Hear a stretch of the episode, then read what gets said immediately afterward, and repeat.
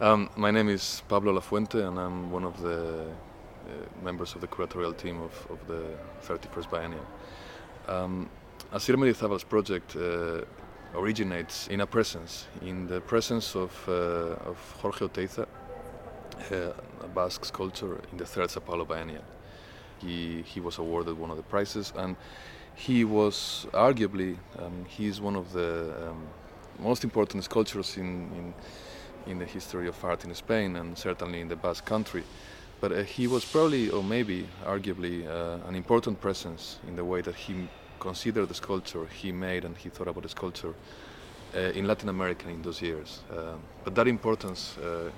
if it is actually true, if it's actually real, uh, it has been forgotten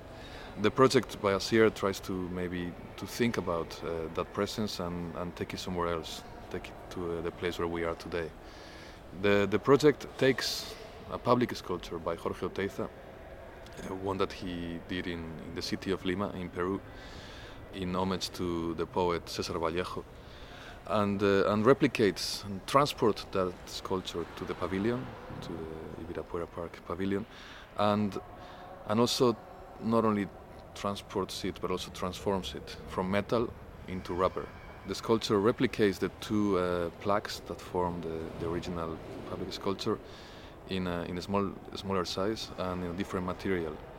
um, in order to um, perhaps think about how uh, materials can be composed into forms and how that can relate to a, a language of abstraction and, uh, and how can that language of abstraction refer to a political history. Uh, of, of language and forms.